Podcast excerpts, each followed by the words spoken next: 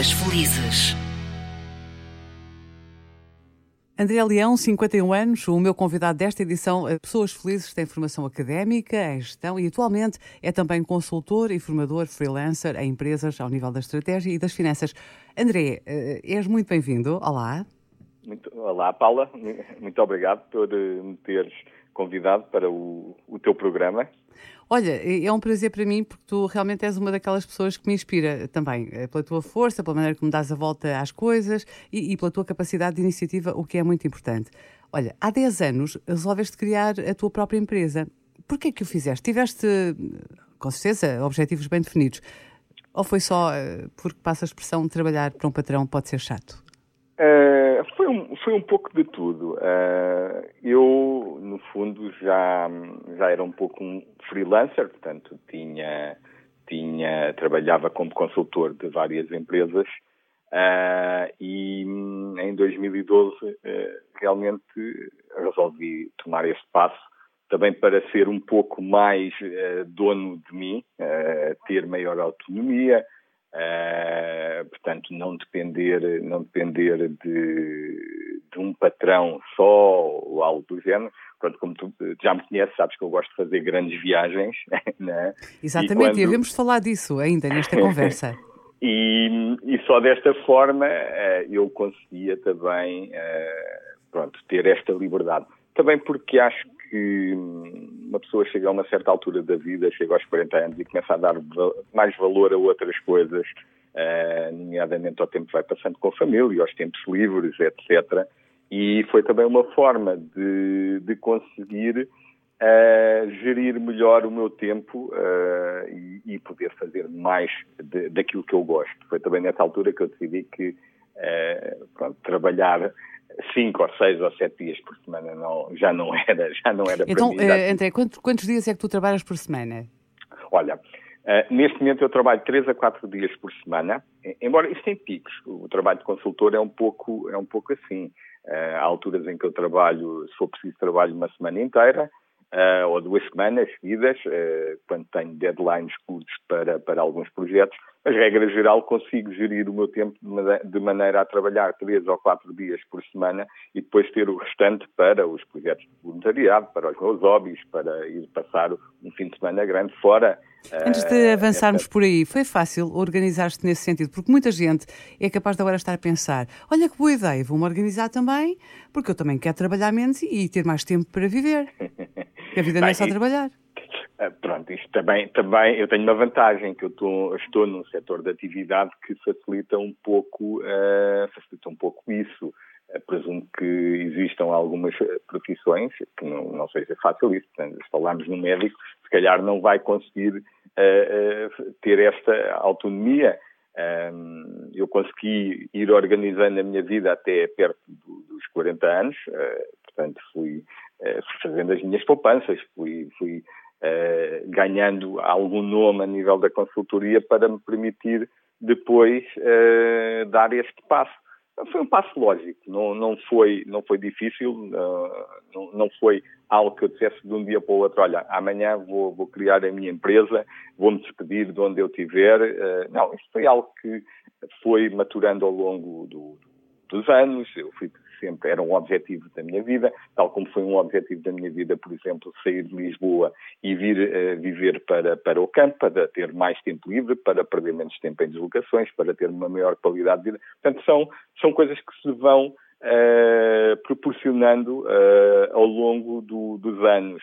Agora, se foi difícil, no meu caso não foi difícil, mas presumo que existam uh, outro, condicionantes para algumas pessoas que possa tornar isto muito mais difícil. Eu também, pronto, como tu sabes, eu, eu tenho uma vida relativamente simples, não tenho, não tenho grandes luxos, nem preciso, nem quero, gosto de, de, gosto de viajar, mas não preciso de um grande carro, não preciso de, de uh, ostentações nem nada disso, portanto é fácil de gerir, de conseguir gerir uh, isso tudo. Olha, e porquê é que tu uh, querias ter mais tempo livre? Porque querias oferecer o teu tempo também a coisas que, por um lado, gostasses de fazer em prol da comunidade, certo? Certo. E outras Olha, eu... em prol de ti. Sim, é, eu, no fundo tento conciliar as duas, porque os projetos de voluntariado que eu vou fazendo, uh, quer seja ao nível do, por exemplo, das instituições de proteção dos animais, quer seja ao nível de, de, agora deste projeto uh, que eu estou metido do, do Museu do Lourdes uh, Spectrum em Cantanhede, são também uh, gostos pessoais, portanto eu consigo jun, juntar, consigo conciliar a parte do, do meu hobby pessoal com a parte de contribuir com alguma coisa para, para a comunidade. Portanto, eu acho que só assim faz sentido e eu acho que só, só assim é que conseguimos fazer com que o projeto seja bem uh, sucedido e que eu consiga estar muito tempo nesses projetos. Por exemplo, olha, em relação à, Associação de Proteção dos Animais, eu, eu comecei, sei lá, talvez 16, 17 anos, ou talvez 2003, 2004, já nem me recordo, e depois convidaram-me para fazer parte do, dos órgãos sociais da associação, eu depois fui presidente da Assembleia Geral, para aí cerca de talvez 10 anos, a partir de e estás altura, a falar de que associações? A, a Associação Amigo Fiel, do, do Bombarral, a uhum. Associação de Proteção dos Animais, portanto. Uh, eu depois uh, achei que estava na, pronto, estava na hora de vir outra pessoa, mas não me desliguei da associação. Por exemplo, ainda hoje, tive, ainda hoje me contactaram e estamos a, a, a organizar o, a Feira do Livro, que é para angariar depois uh, receitas para a associação. Portanto, eu vou estando sempre. Era o que eu te ia perguntar: como é que uma pessoa se envolve com uma associação? Uh, o que é que faz lá dentro? O que é que pode fazer? O que é que tu, tu fazes? Quais são as tuas frentes todas? Olha, a nível da, desta associação de, de, de, proteção dos animais, portanto, eu fui o presidente da Assembleia Geral, tinha, tinha um cargo mais uh, vá lá, político, entre aspas, não é? Falava muito com, com, com a Câmara, porque nós dependemos da, nós dependemos da Câmara uh, para, para termos, uh, para termos o, os donativos. Uh, e para termos depois uh, espaços para, para fazer as atividades. Depois participava diretamente nas atividades, por exemplo, tínhamos um, uma das coisas que tínhamos muito forte eram as campanhas nos hipermercados para uh, angariar depois, uh, especialmente os uh, bens em espécie, e eu estava lá presente muitas vezes, ou por exemplo nesta Feira do Livro, já, já me convidaram e eu, aliás, eu até insisti um pouco para fazerem essa feira, porque é, porque é, uma, é uma forma interessante de angariar, uh, de angariar dinheiro para, para a associação e vou lá estar muitas horas a, pronto, no fundo, a vender livros. Vou também lendo livros pelo meio, vou falando com as pessoas, portanto, isto não é, é não é um trabalho nada chato, não é um trabalho nada monótono. Um, pronto, é, é, fazer assim um pouco. É o lado André Social, não é? Aquele lado social é um pouco, que tu adoras. Sim, sim. Também sim, já vamos um falar desse relações ponto. públicas, claro. Olha, e és militante da causa animal, mas és sobretudo alguém que gosta de contribuir para a comunidade, como já disseste. Eu ouvi dizer que tens uma nova dedicação, uma nova paixão. Bem, uh, por isso é que te afastaste um bocadinho, um bocadinho pouco, uh, em tempo que dedicavas uh, às associações animal, no caso ao Amigo Fiel, por exemplo, uhum. e passaste a dedicar, a dedicar a tua atenção e, e a tua dedicação a outra coisa. No fundo, até são duas coisas. Uma ainda está muito no começo, mas sim, eh, comecei-me a dedicar a uma das minhas paixões da adolescência, que era o ZX Spectrum, que é um computador, o primeiro computador de massas a aparecer, uh, no fundo, uh, no nosso país. Um, e então, uh, dediquei-me a preservar, a fazer a preservação uh, do software nacional. Isto é um gosto tremendo, não, não tanto em si pelo, pelo software, e estamos a falar de jogos, mas estamos a falar também de muitos programas utilitários, programas de matemática, engenharia, muitos programas educacionais, uh, mas deu-me um gozo imenso porque eu comecei a, a, pesquisar, comecei, agora com a internet é muito fácil de, de fazer as pesquisas, portanto eu, eu cheguei até às pessoas com relativa uh, facilidade e estás a imaginar a cara das pessoas quando eu mando uma mensagem a, a dizer, olha, há 35 anos o teu nome apareceu uh, no jornal, fizeste o programa X, será que ainda tens a cassete com o programa que eu possa fazer uh, a preservação digital? Já estás a imaginar a cara das pessoas. E, e, o que é facto é que tem tido, pronto, as pessoas primeiro é, é, fazem uma cara de espanto, mas depois um, ehm, depois alinham uh, imediatamente nisso. Eu, olha, dou-te dois casos aqui muito, muito engraçados. Um caso de uh, que eu telefonei para um. Encontrei o nome da, da, da pessoa de, que fez o. Neste caso era um jogo, uh, e eu tu, mandei uma mensagem. Mandei uma mensagem, passado 15 minutos, recebo uma chamada de Inglaterra, de um outro número, de, um, de uma pessoa, Nuno Leitão, que era o programador, a dizer que a mãe lhe tinha mandado uma mensagem muito estranha de alguém que tinha-lhe falado de um jogo dele. Então ele resolveu-me ligar de Inglaterra e pronto, começámos a falar. Ele, quando veio depois a Portugal, fomos ao museu a Cantanhede, fizemos a preservação ao vivo do jogo dele. Portanto, é, é algo que é priceless, não é? Portanto, não... não Realmente é, é fantástico. Outro, é, outro caso, uh, e este aqui era, nem sabia se a pessoa estava viva, portanto era um, uma pessoa que um professor de matemática que começou a fazer os seus programas já com 50 e tal anos, em 83, 84, Uh, e eu experimentei a contactar e consegui falar com ele. Ele hoje, tem, no dia 2 tem 93 ou 94 anos, agora nem sei, uh, e uh, falamos com alguma regularidade. Ele mandou-me tudo o que lá tinha. Eu consegui fazer a preservação para grande contentamento dele, que viu os programas passados 30 e tal anos, viu novamente os programas dele. Isso que espetáculo! Depois, isso tudo levou depois até aproveitar também o tempo de pandemia, que uma pessoa teve mais tempo fechada em casa, e como sabes, eu, eu, eu também gosto, uh, gosto muito de sair, portanto tive que ficar mais tempo em casa obrigatoriamente e escrevi um livro sobre todas essas histórias, sobre uh, todos esses programas uh, que fui recuperando. Era o que eu te ia dizer, tu tens um livro, um tenho, livro editado. É, tenho um livro editado, sim, os programadores portugueses. E foi um livro que escreveste e lançaste através do museu, não é?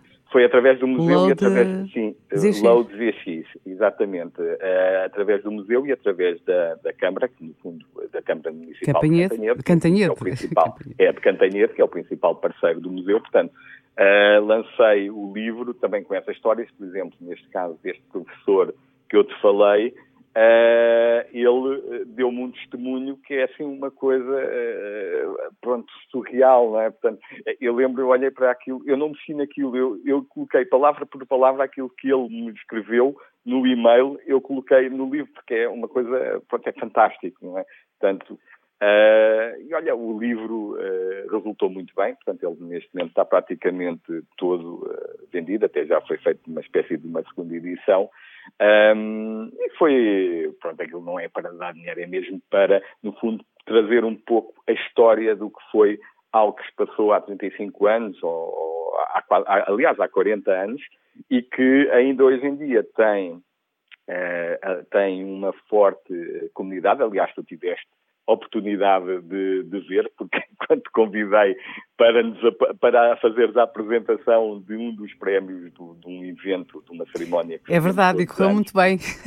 sou correu, ótima a gravar vídeos, sou ótima. É, correu muito bem. Portanto, tivemos casa cheia, tivemos transmissão para, para muitos países, uh, tivemos presença depois também na, nos mídias, não é? É sempre importante e dá sempre alento. Até é verdade, tem estado em vários canais, tem estado a mostrar sim, o vosso sim, trabalho. Sim, volta e meia, volta e meia convidam-me para, no fundo, para falar um pouco sobre isso, eh, convidam-me, convidam eh, perguntam-me também por contactos, eu vou dando o contacto das pessoas que, que, que vou conhecendo e, e vão estando uh, no, vão sendo chamadas à televisão. Portanto, no fundo, isso dá-me dá-me um grande alento porque estamos a trazer algo uh, para o mapa. Estamos a, a, colocar Portugal no mapa do, do GX Spectrum, por exemplo, uh, que era algo que era inconcebível há, há 10 anos ou há 15 anos. Só para teres uma noção, em 2013 saiu um livro sobre uh, um pouco isto que eu agora escrevi,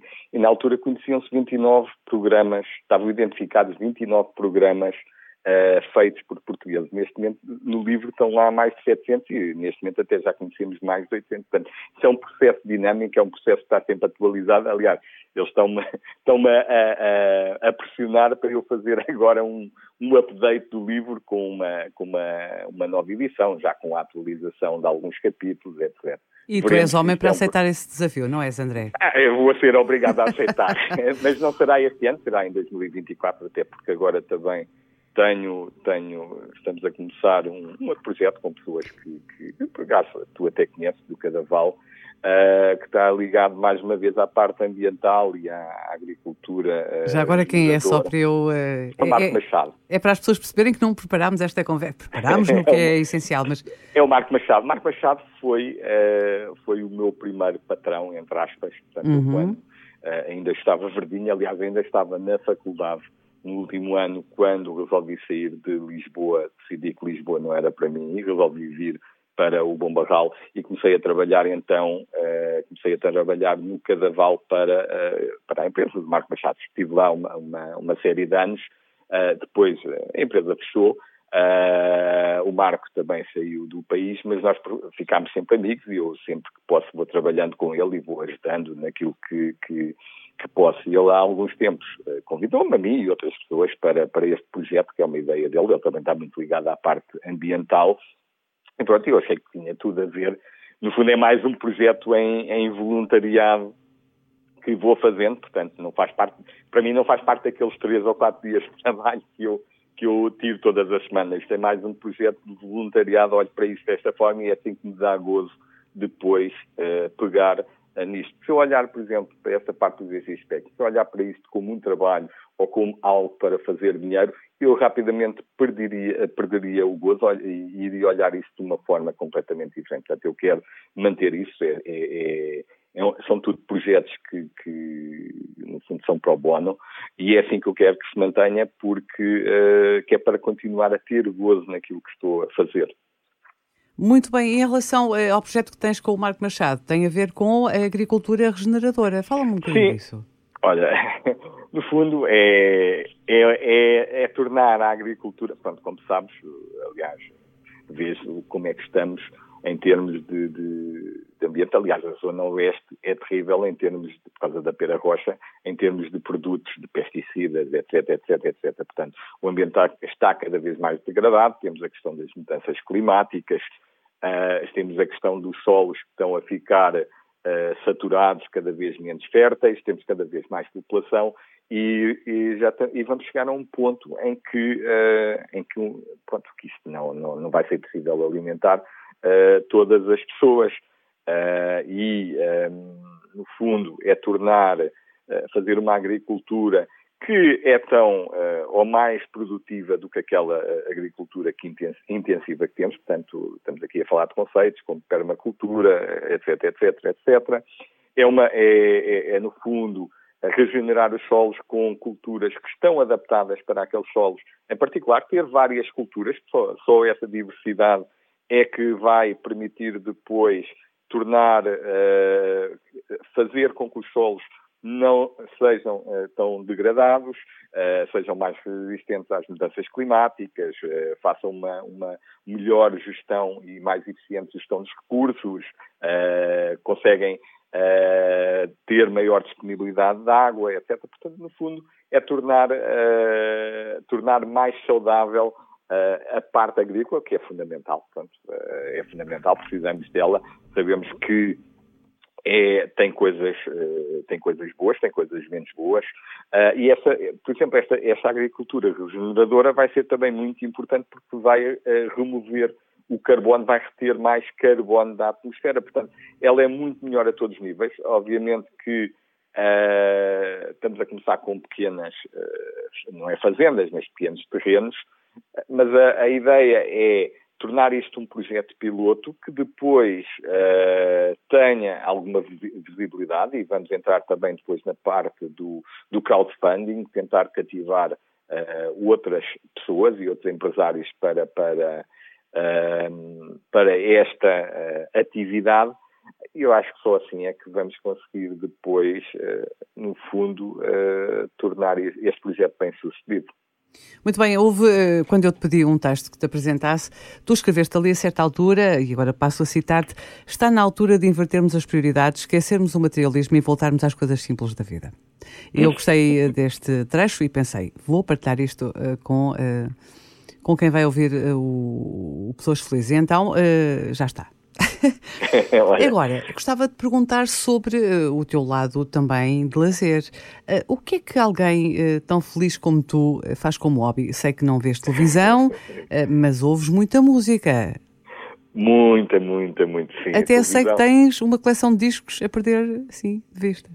Sim, é, é pronto, sabes, quando eu tenho esses hobbies, depois dedico-me a eles de corpo e alma a, parte da música, aliás, eu tenho, tenho na família músicos, eh, o Rodrigo Leão, por exemplo, que é primo direito, uh, o meu pai também, também estava ligado à música, portanto, tive, no, tive num colégio de música também, portanto, a veia musical já vem, embora eu não tenha jeito nenhum para música, mas a veia musical já vem, já vem de trás, portanto, uh, e sou colecionador, sou colecionador de, de de música, de discos, de CDs, vou a concertos que, que, que, nunca mais acaba, portanto, tudo tudo o que é música que, eh, no fundo, me interessa, eu não me importo de, de fazer, eh, por exemplo, 200 a 300 quilómetros para ir ao Porto ver um concerto e voltar na mesma noite, se for preciso, já tenho isto, feito isso várias vezes, porque o prazer que depois eh, isto me dá eh, é muito grande. Portanto, a música é, um, é, é, mais outra das minhas paixões. Obviamente que esta não me toma muito tempo porque eu não, não sou músico, portanto,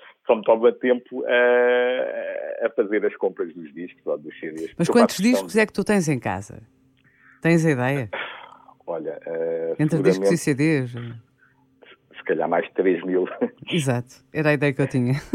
mais de 3 mil, seguramente. Mais ou menos uh, por aí, eu já tinha sido. Sim, deverá ser mais. Eu, portanto, já, já coleciono desde os anos 80, portanto. Uh, olha, um dos. Uh, ainda me lembro do primeiro LP que comprei, eu acho que tu até deves gostar. Lembras-te do Talk Talk? Opa, adoro! O The Party's Over, o primeiro. O primeiro o primeiro álbum deles foi o primeiro uh, LP que eu comprei na vida, e eu lembro que comprei em Lisboa no Apolo 70, uh, numa discoteca que lá havia, que aquilo custou os olhos da cara, porque teve que ser, era o que eles chamavam os discos de importação, custou à volta de dois contos na altura, que era, que era uh, dois mil escudos, que era assim uma coisa... Era uh, dinheiro.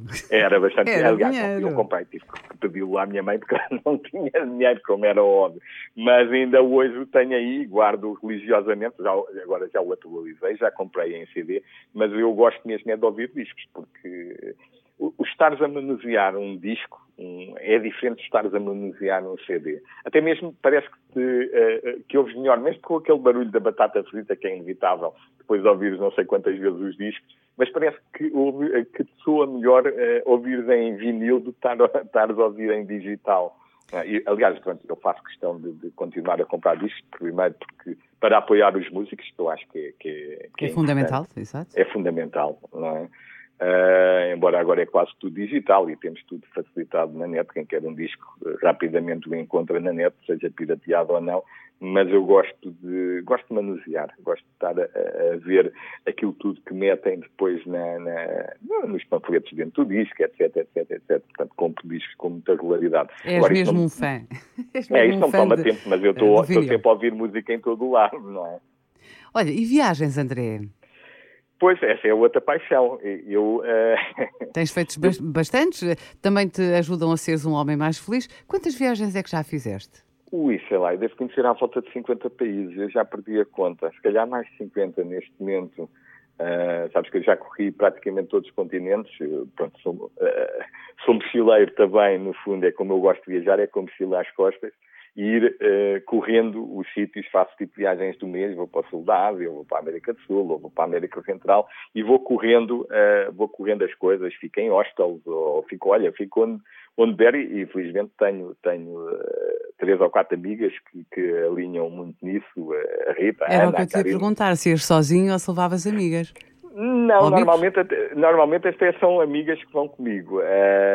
E, e então elas alinham também uh, muito nisto, tanto também não são pessoas, uh, no fundo, materialistas que querem ir para grandes hotéis, nada disso. Aliás, sinto muito melhor num hostel onde vamos convivendo com, com as pessoas que lá estão, onde vamos conhecendo Uh, onde vamos conhecendo as coisas do que estar num, num, hotel. Portanto, estar a fazer uma viagem, por exemplo, ir para um resort, isto não, não é para mim. Não, não, acabo por não tirar uh, qualquer prazer uh, disto. Olha, por exemplo, fiz isto na última viagem, numa das últimas viagens que fiz.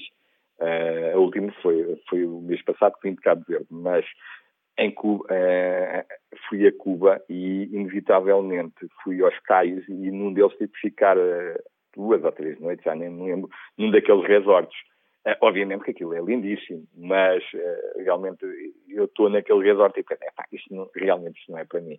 Depois fiquei, ou antes ou depois, já não me lembro, fiquei em casa de, um, de uns cubanos uh, que conhecemos lá na altura e realmente aquilo dá muito mais gozo, é muito mais interessante do que estares, do que estares a ir para este tipo de coisa. Além de que gastas muito menos, essa é outra vantagem. É, essa é, é a parte que nós temos que ponderar sempre mais, porque o é, dinheiro não, tá, não nasce debaixo das pedras da calçada e então temos que ver com o que temos. E às vezes é complicado. Eu, é, eu consigo, eu consigo fazer essas viagens low cost. Uh, pronto, olha, um, um, um, lema que eu tenho é eu não gasto mais do que aquilo que tenho. Uh, portanto, não vou endividar para viajar, não vou endividar para comprar um carro, para fazer o, o que seja. Tenho dinheiro, uh, usufruo dele. Se não tiver paciência, faço, faço com menos, usufruo com menos. É, e a que e assim cidade assim, ou país do mundo é que se adapta à frase uh, fui muito feliz aqui?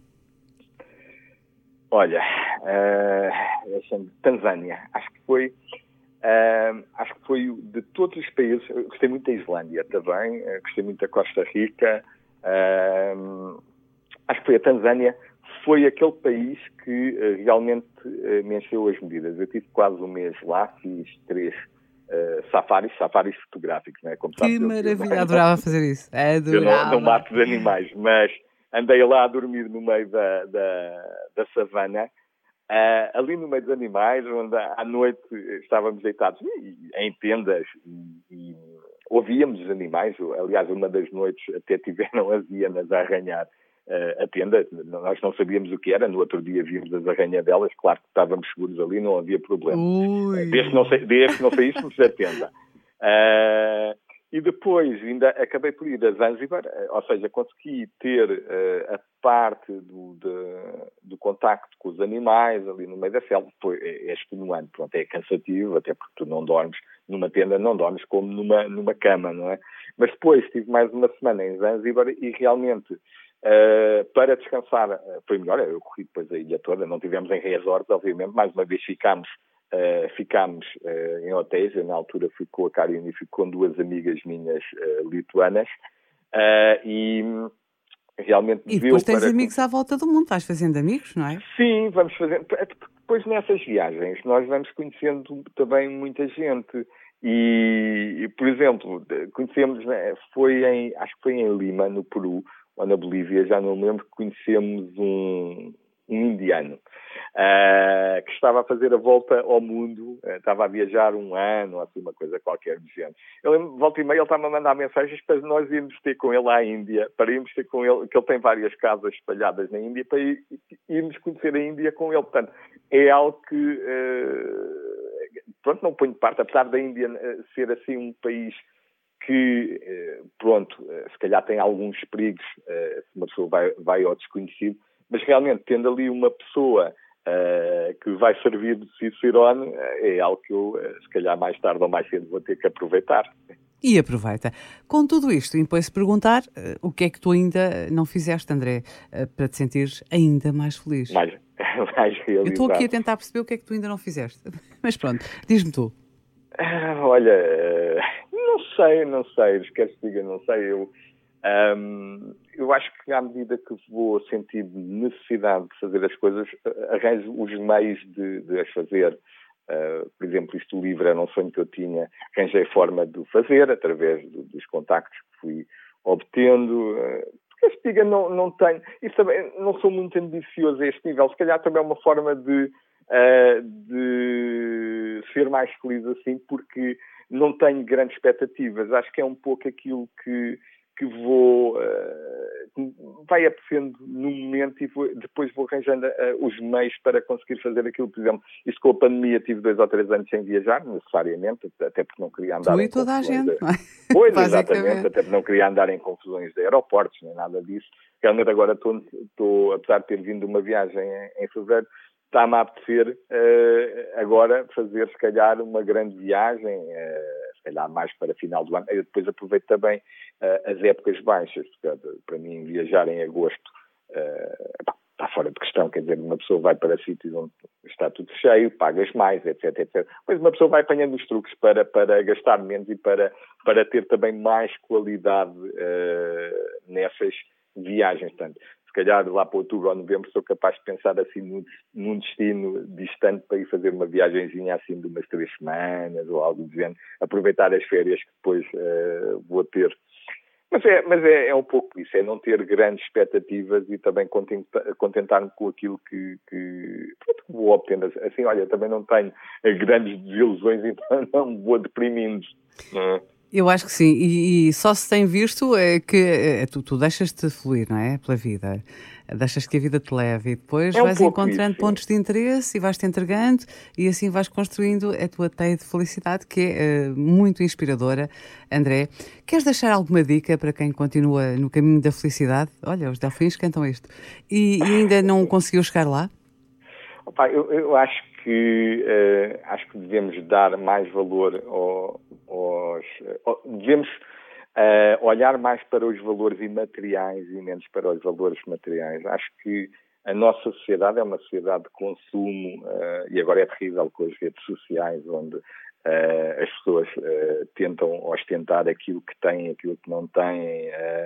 é algo é algo doentio mesmo. Eu acho que as pessoas, olha, deviam ver menos TV, deviam deviam olhar, ligar menos às redes sociais e ligar mais ao, ao aos prazeres da vida, irem, olha, ir ver o mar, ir para a natureza, terem animais de estimação, que é algo que aconselho fortemente toda a gente a ter, ter um gato, ter um cão, ou vários, ou uh, e, obviamente não é comprar, irem a uma associação, por exemplo, há tanto animal que, que uh, para adotar uh, e que merecia também ter, é ser feliz, não é?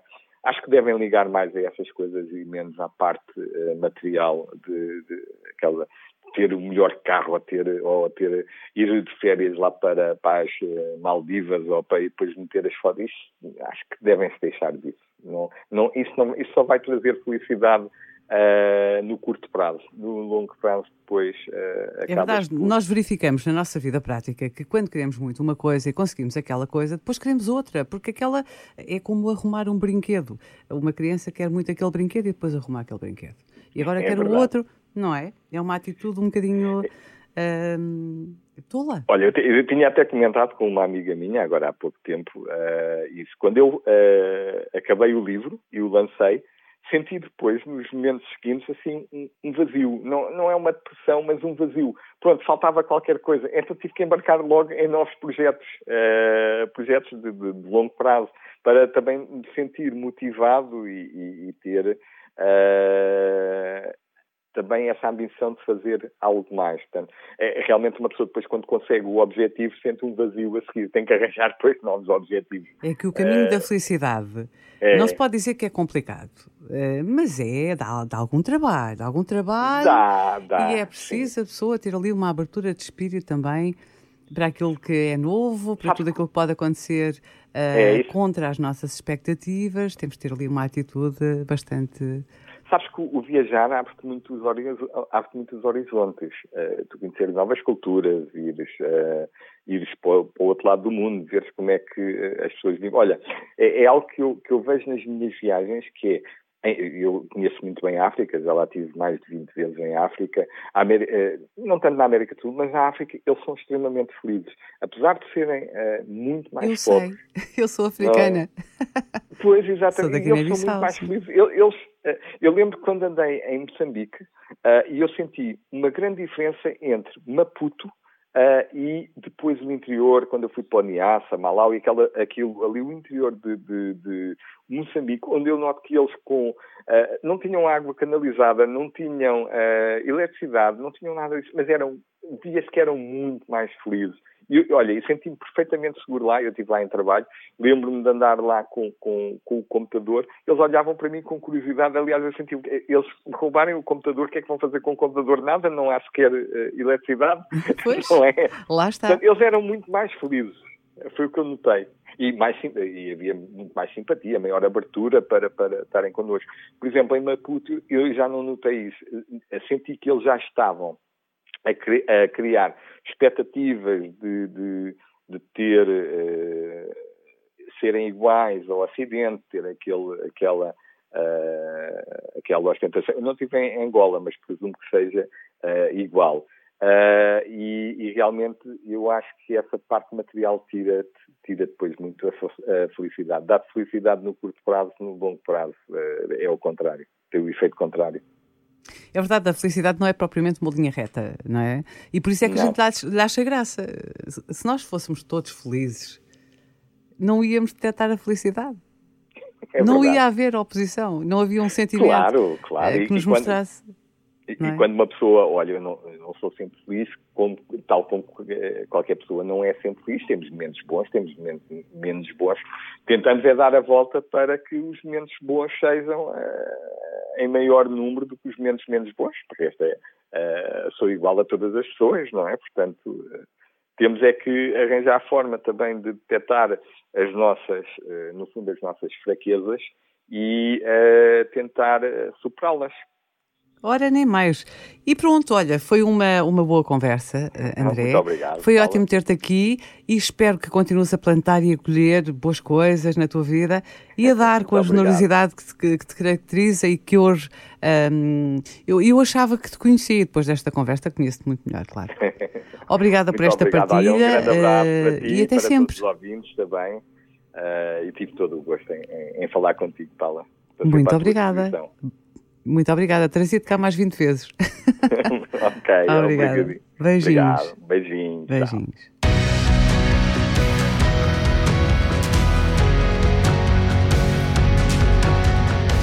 Pessoas felizes.